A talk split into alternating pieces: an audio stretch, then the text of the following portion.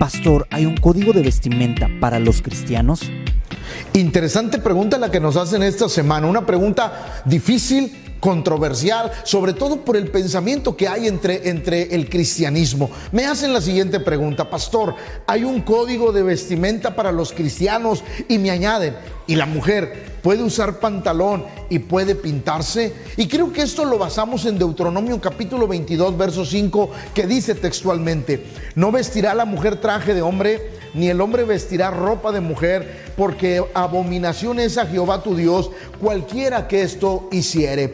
Y, cuando Dios hace esto, él, está diciendo, no, no permito que un hombre se vista literalmente de mujer, ni una mujer se vista literalmente de, hombre. Dios estaba cuidando esa parte en la vida de cada, de su pueblo, de su, del pueblo de Israel, porque esta palabra era para Israel.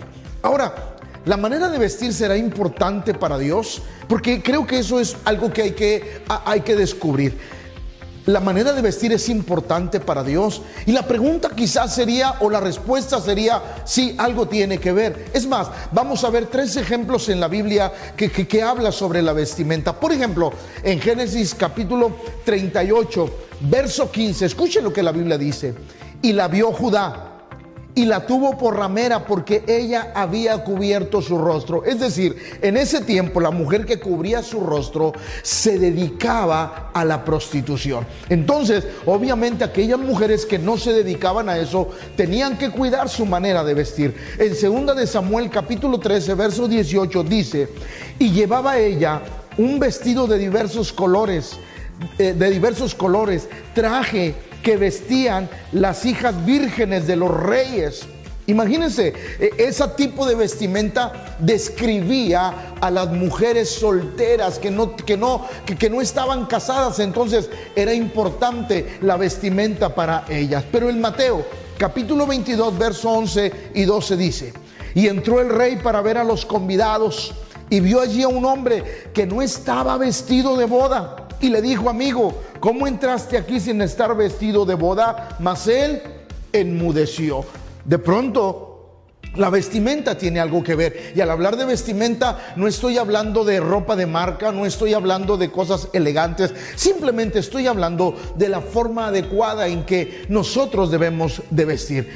Primera Timoteo capítulo 2, verso 9 dice, asimismo, que las mujeres se atavíen de ropa decorosa con pudor y modestia, no con peinados ostentosos, ni oro, ni perlas, ni vestidos costosos. Pero miren, y, vamos a describir cada palabra que dice el apóstol Pablo a Timoteo. Decoro, algo apropiado. Pudor, lo apropiado conforme a lo que es socialmente aceptable. Modestia, libre de orgullo, pretensión o vanidad por aquella ropa que podamos portar. Ahora, una mujer, por ponerse un pantalón, o pintarse o usar joyas, ¿se va a ir al infierno?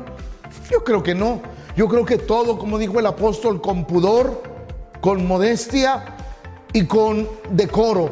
Todas las cosas tenemos que hacerlas de esa manera, aún, aún los hombres. Primera de Pedro capítulo 3 versos 3 y 4 dice, vuestro atavío no sea el externo de peinados ostentosos, de adornos de oro o de vestidos lujosos. Es decir, el apóstol no dice, no está mal que, tú, que tú te vistas de esa manera, no, no es equivocado, pero sino el interno. Es mejor preocuparse por, por el atavío interno, el del corazón, en el incorruptible ornato de un espíritu afable y apacible que es de grande estima delante de Dios. Es decir, el, el apóstol enseña que lo más importante es tener un espíritu correcta, correcto, pero lo interno o lo externo importa, sí importa para la sociedad y creo que los creyentes debemos de tener cuidado con nuestra manera de vestir. No, no, no estoy hablando de, ropa de marca, ropa cara, no, no, estoy hablando que debemos de, de